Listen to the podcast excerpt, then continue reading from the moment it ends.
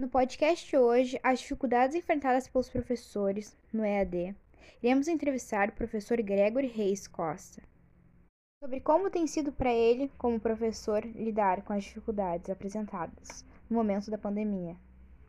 Bom dia, Gregory. Como professor, qual é a maior dificuldade? Bom dia, é um prazer participar dessa entrevista aqui nesse podcast com vocês. Agradeço o espaço e a oportunidade para poder falar deste momento né, tão peculiar, tão, tão diferente na história da educação, enfim, na minha história como professor, que é uh, esses desafios que afligem a gente uh, quanto a efetivamente trabalhar, educar, enfim, com essa pandemia, e quais os desafios que mais afligem, né? Qual eu acho que dá para dizer? Eu acredito que a maior dificuldade realmente é o distanciamento social, no sentido de que tu não tem a proximidade física com o aluno.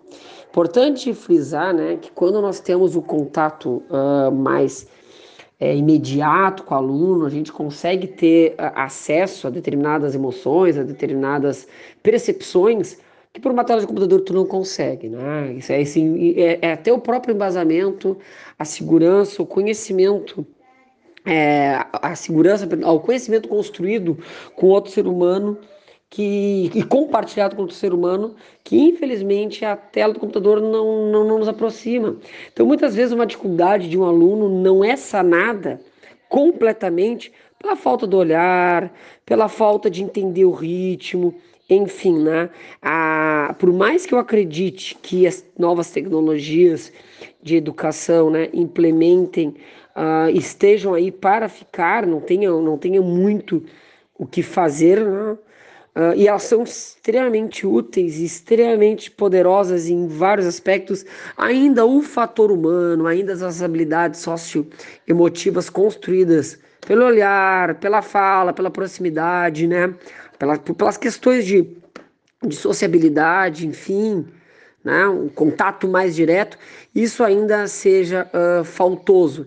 Então, o meu maior desafio é como chamar atenção, como integrar como interagir de uma maneira orgânica, natural, pela tela do computador, tendo em vista que, a, a, por mais que ela emule e simule, o computador, o tablet, o celular, enfim, as ferramentas, aparatos tecnológicos, eles constituem um, um approach, constituem uma espécie de, de relacionamento que não dá para dizer que é a mesma coisa, né, de forma alguma, que a relação do ser humano cara a cara, do que a interação humana, orgânica. E isso, para mim, é a maior dificuldade, com certeza. Com a pandemia, a falta muitas vezes de interação entre aluno e professor muito presente em sala de aula faz um certo distanciamento na aprendizagem.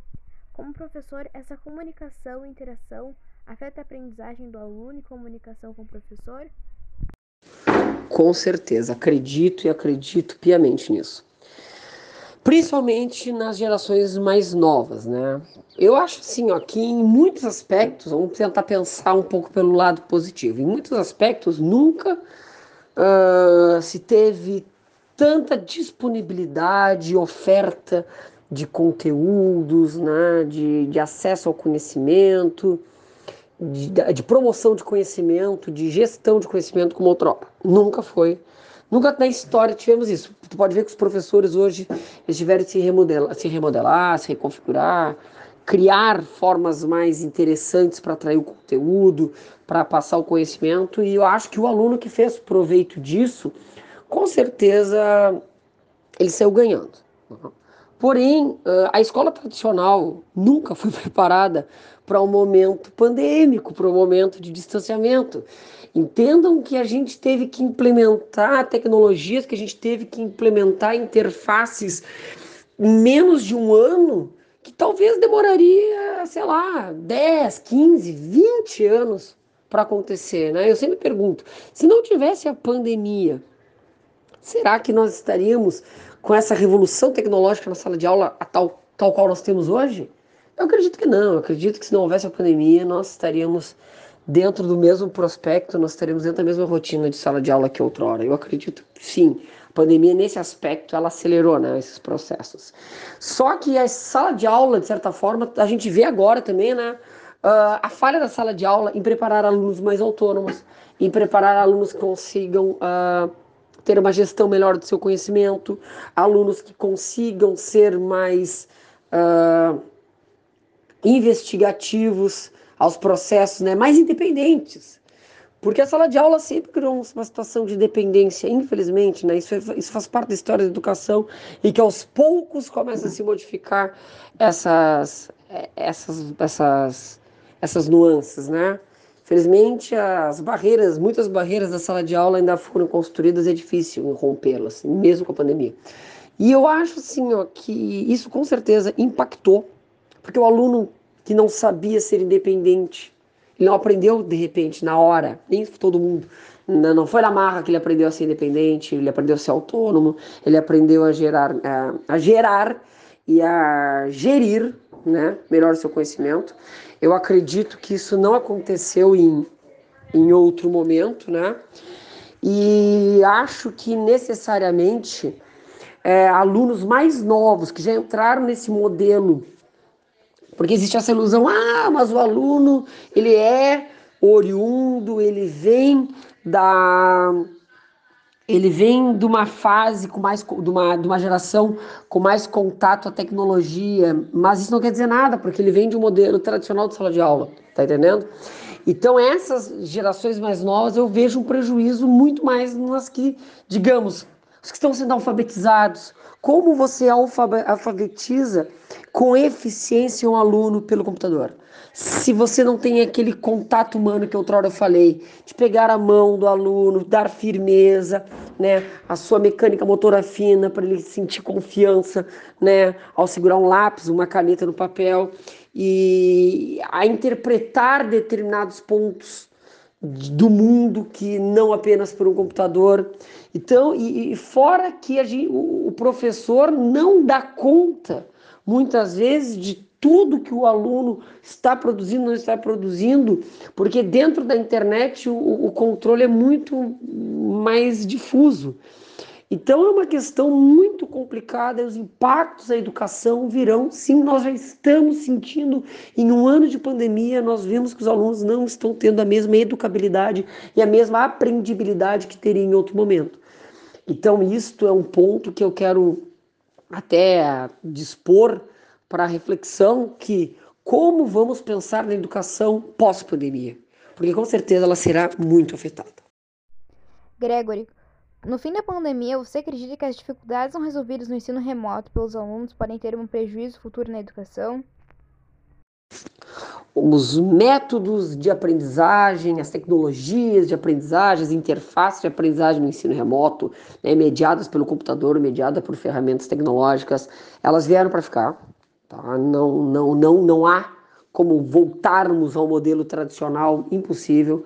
Acho que né? Talvez por, uma, por um viés híbrido uh, nós tenhamos uh, até uma prospecção melhor do, de um futuro quando as, as salas de aulas puderem ser retomadas uma, de uma maneira mais uh, efetiva. Mas verdadeiramente eu não acredito que não vai existir mais o ensino não remoto em algum ponto. Ainda que o aluno frequente a sala de aula presencial, ele vai ter atividades, ele vai ter trabalhos, ele vai ter, enfim, periódicos, enfim, ele vai ter contato a partir de hoje para tudo sempre com o meio digital. Né? Eu acho que o, o segredo vai ser nós canalizarmos as duas potências, nós canalizarmos as duas forças que o ensino presencial traz com as questões socioemotivas, né, com a perspectiva interacionista e interacionista física, por assim dizer, do, contexto do aprendizado e as, as barreiras quebradas, né? os limites, o espaço, o tempo é, e a profusão de conseguir muito mais uh, conhecimento, né? a fonte quase que inesgotável de conhecimento que a internet e os outros aparatos oferecem, também isso aí né, inegável que isso para a sala de aula. Que eu acho que o ensino remoto ele é fundamental, por causa de tudo que já havia citado. Só que a gente tem que encontrar o meio, o meio termo, né?